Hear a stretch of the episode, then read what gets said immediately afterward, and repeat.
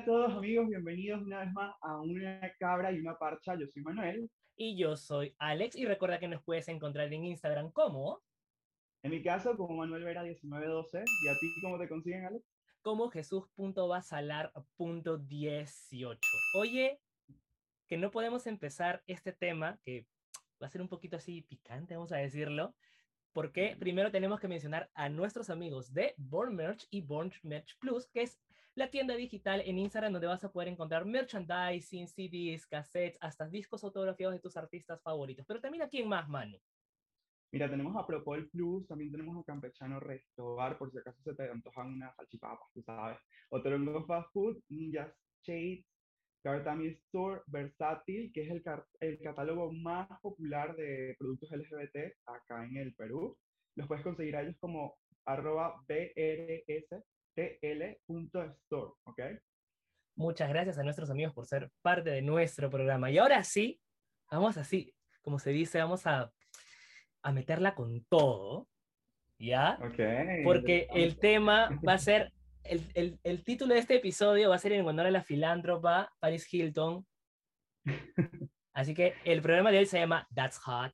Así que, that's hot. Así que para este día hemos traído a un invitado. Él vive en Madrid, pero es más peruano que la papa. Es deportista, amante del yoga y sexólogo en formación. Él es. Claro que sí, amigos. Él es Rob Gamio. Bienvenido, Rob. ¿Cómo estás? ¿Cómo te sientes hoy? Cuéntame. Hola, chicos. ¿Qué tal? Muchas gracias por la invitación. Muy feliz de estar acá con ustedes. Claro que sí. Dios, vamos así como, como se diría, vamos de frente.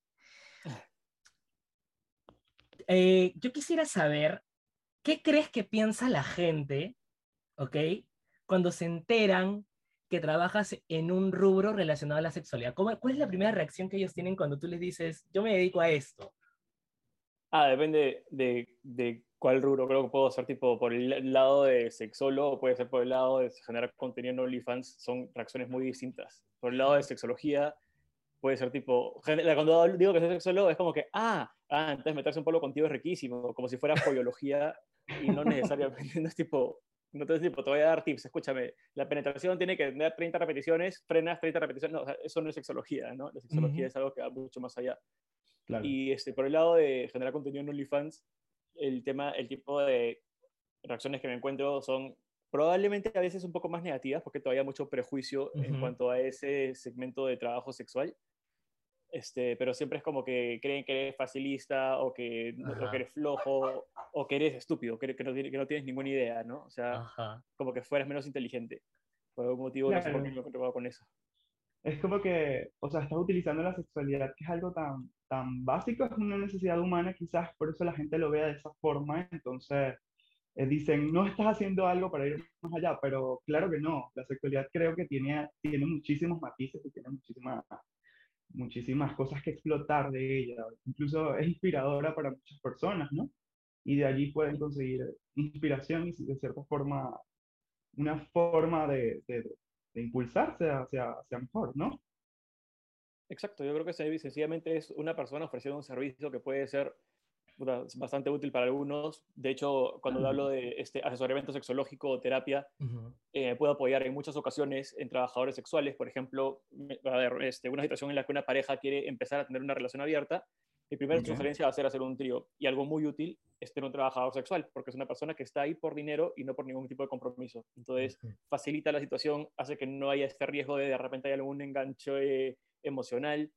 Y es una situación que está totalmente bajo el control de la pareja porque finalmente estás pagándole a alguien para que haga algo que tú le estás pidiendo. Exacto. por ejemplo, una situación es súper útil, ¿no? Ahora que, que, tú mencionas, ¿no? Eh, que tú, por ejemplo, eh, tienes a veces asesorías con trabajadores sexuales, que también te desarrollas como creador de contenido en OnlyFans. Ahorita quisiera, para todas las personas que nos están oyendo, ¿no? Y también que nos van a ver también, vamos a ponernos así, tipo en un plan muy ignorante, muy ignorante, y, y quisiéramos saber, porque a veces se confunden y hasta piensan que son o dos cosas diferentes o hasta dos cosas iguales. ¿Cuál es la diferencia entre el sexo y la sexualidad? Eh, es un, cuando leí la pregunta dije, ah, puta, eso es un hoyo dark, porque en el tema de sexología es este, una cosa que genera mucho debate. yo estoy del lado de la, del, del punto que dice que sexo es el lado biológico y es la reacción de un proceso de sexuación, que te puede sonar a chino en este momento porque sexuación es una palabra que no usamos muy seguido. La sexuación es el proceso por el que cada persona va generando su camino hacia el sexo finalmente, al sexo biológico. Entonces, por ejemplo, lo más común es la sexuación que sucede en la, en la barriga de la madre, en la etapa de gestación. Son cinco pasos de sexuación, que es lo más sencillo que hay, ¿no? que es este cromosomático, hablando de una estructura estrictamente binaria que no es real. Digamos que cromosomas son XX para un lado o XY para el otro. Y el siguiente paso es eh, gonadal, que son ovarios para mujeres, testículos para hombres. Tercer paso, genitales internos, que para mujeres es trompa de falopio, útero, cervix y dos tercios internos vaginales. Y para el hombre es este, eh, eh, ah, glándula seminal, próstata eh, y toda la conexión de uretral, ¿no? Ujú. Y bueno, el cuarto paso tenemos de sexuación es genitales externos. En mujeres tenemos vulva con labios internos, labios externos, el clítoris, la salida uretral. Y en el caso de los hombres tenemos el pene con el escroto. Y el caso quinto es el que todo el mundo se olvida, que es lo más importante, y sobre todo en temas de transexualidad o identidad de género, es Ajá. la sexuación neurocerebral, que es cómo se forma tu cerebro en base a las hormonas que ha recibido. Entonces, este, esa es sexuación. Y la sexuación termina tirándote hacia, hacia el sexo, a qué sexo termina siendo tú. La sociedad es lo que le asigna el lado más de género, que es como que todo el debate entre sexo y género. Género es lo que Ajá. nosotros decimos, ajá, XX, ovarios, vulva, eh, trompa de falopio y útero, mujer. Ese es género. La construcción social. Ajá. Ujú. Y- Ahora, entonces el sexo puede variar mucho también y es como que todo lo que, lo que construimos a partir de la etapa de sexuación. Ahora, la sexuación biológica es lo que te he escrito yo, pero la sexuación también puede ser, por ejemplo, este, cómo me decido vestir. También va a marcar mi Claro. Ah. mi sexo. Porque, y sabes que hay, hay una, una confusión muy grande en cuanto a ese tema, porque muchas veces la gente pregunta, ajá, pero ¿cómo es esto de que, por ejemplo, te gustan los hombres? ¿Y, y cómo es que te gustan los hombres y no te, y no te consideras mujer o cosas así?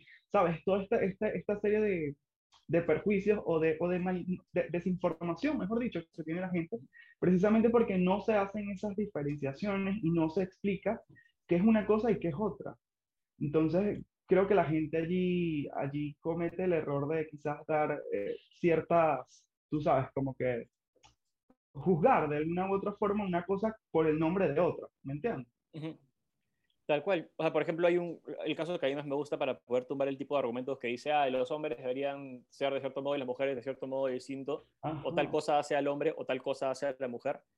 Cuando, por ejemplo, hay casos de este, personas que nacen con síndrome de resistencia a la testosterona, que es una persona que va a Ah. nacer con cromosomas XY, con testículos, los testículos empiezan a producir testosterona, pero el cuerpo, para que una, para que una hormona funcione, tiene, funcione, tiene que tener receptores funcionales. Y en este cuerpo se produce la testosterona de forma regular, los receptores funcionan de forma regular, pero deciden que no quieren recibir testosterona. Y el cuerpo cuando no recibe testosterona se feminiza. Entonces tienes Oh. los primeros dos pasos de lo que diríamos masculinización, que sería Ujú. cromosomas XY, testículos que producen testosterona, y el siguiente paso va a ser este, la parte de genitales internos. Y la parte de genitales internos no se va a desarrollar.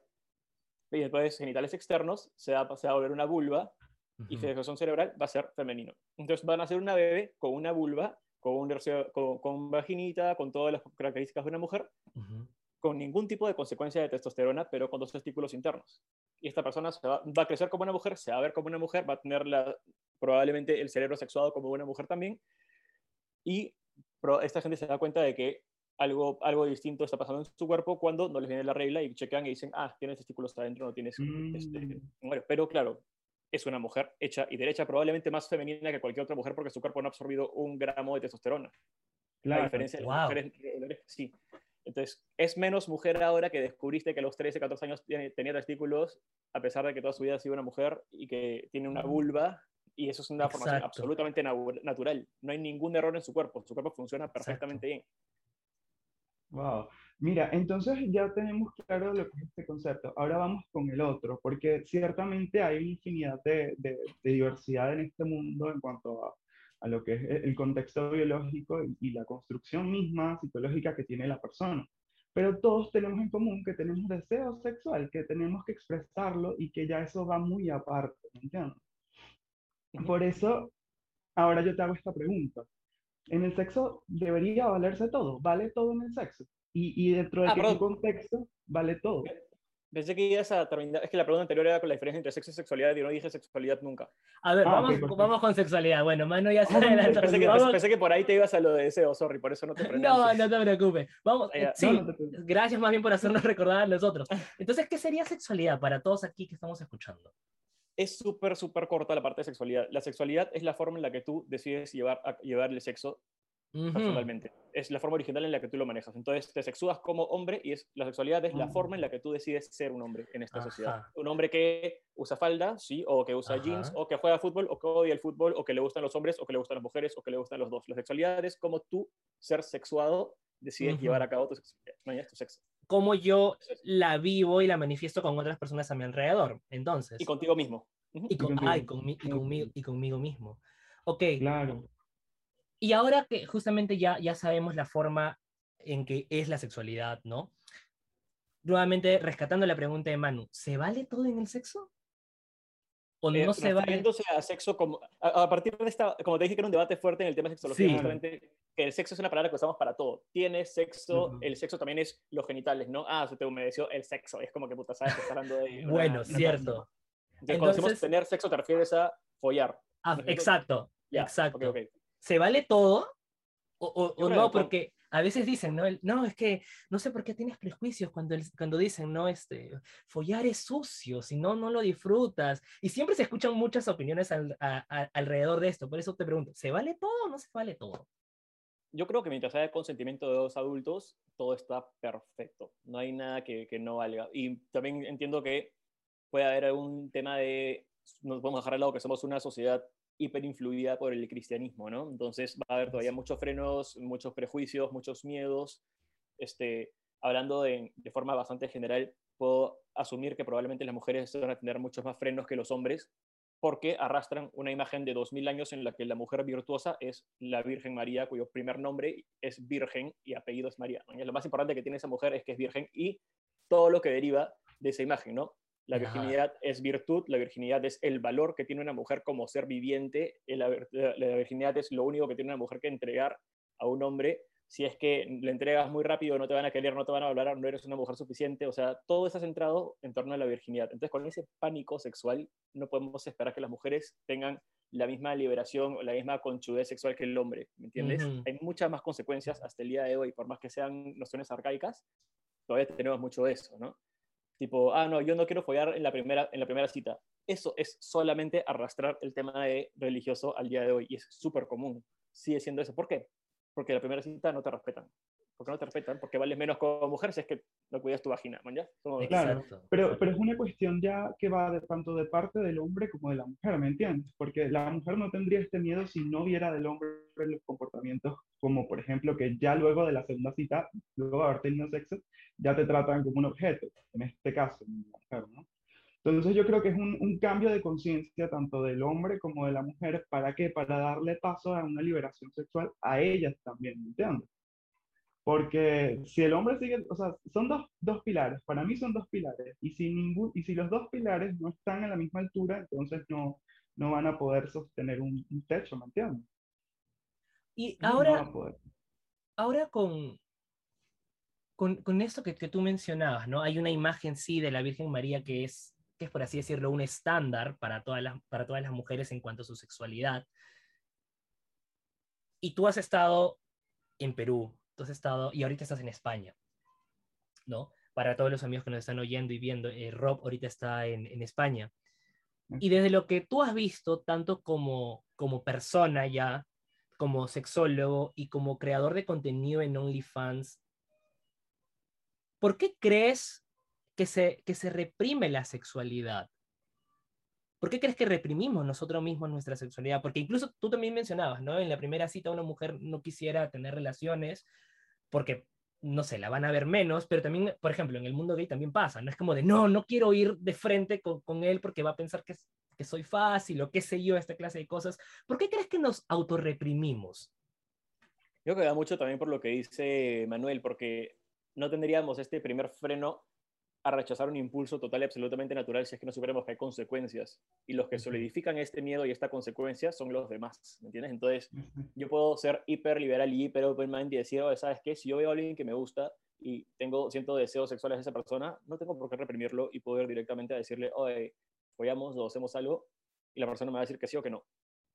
Pero no lo puedo hacer porque, por ejemplo, en Perú, si es que, ah, no sé si se acuerdan hace un par de años, tenías Grinder y eras la puta del, del barrio, ¿no? Pues, y tienes Grindr mostrando la cara y ya, brother, este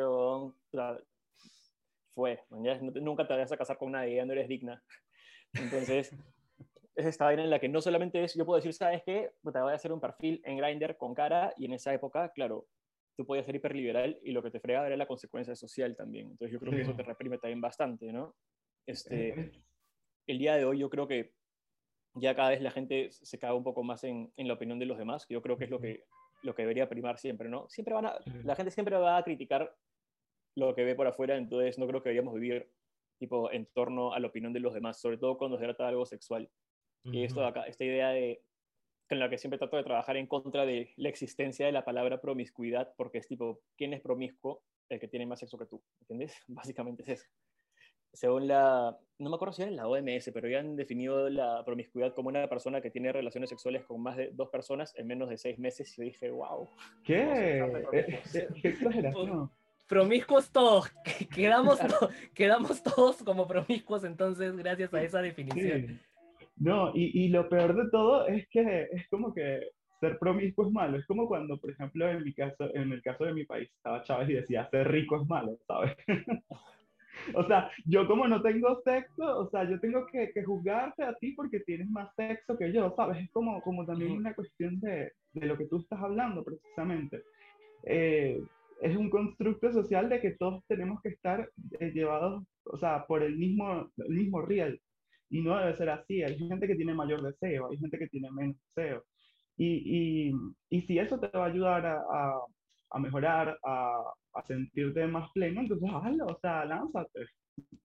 Sea, sentirte bien contigo mismo, ese es el problema, ¿no? que muchas veces juzgan en torno a la opinión o el deseo reprimido de otras personas. Entonces, nunca tienes una medida real. Y finalmente la medida real es cómo tú te sientes bien. Pero tengo una gran cantidad de consultas de personas que viven todo el tiempo timeando o contando las cosas que hacen, ¿no? Entonces es, ya sea por masturbación o por relaciones sexuales, que dicen, oye, la semana pasada fui con tres personas y esta semana voy con dos, tengo un problema de adicción sexual, como que deja de contar esas cosas, ¿no? Tipo, esta semana me he masturbado como dos veces cada día y estoy tratando de dejar de ver porno, pero me estoy masturbando si ven porno y no sé, tipo, ¿por qué cuentas las veces que te masturbas? Has dicho que has descuidado tu trabajo, le has pegado a tu mamá, entonces sigue viendo porno, sigue masturbándote y sigue teniendo sexo con cuantas personas quieras, cuídate, trata de usar condón, no tengas hijos porque es horrible tener hijos. Entonces, básicamente eso, tipo, esos son los consejos que puedo darte. Okay. Justamente te nos, te nos, justamente te nos has adelantado un poquito porque nosotros queríamos preguntarte, preguntarte con Manu, eh, ¿qué consejos darías ¿no? para poder vivir una sexualidad libre? Claro.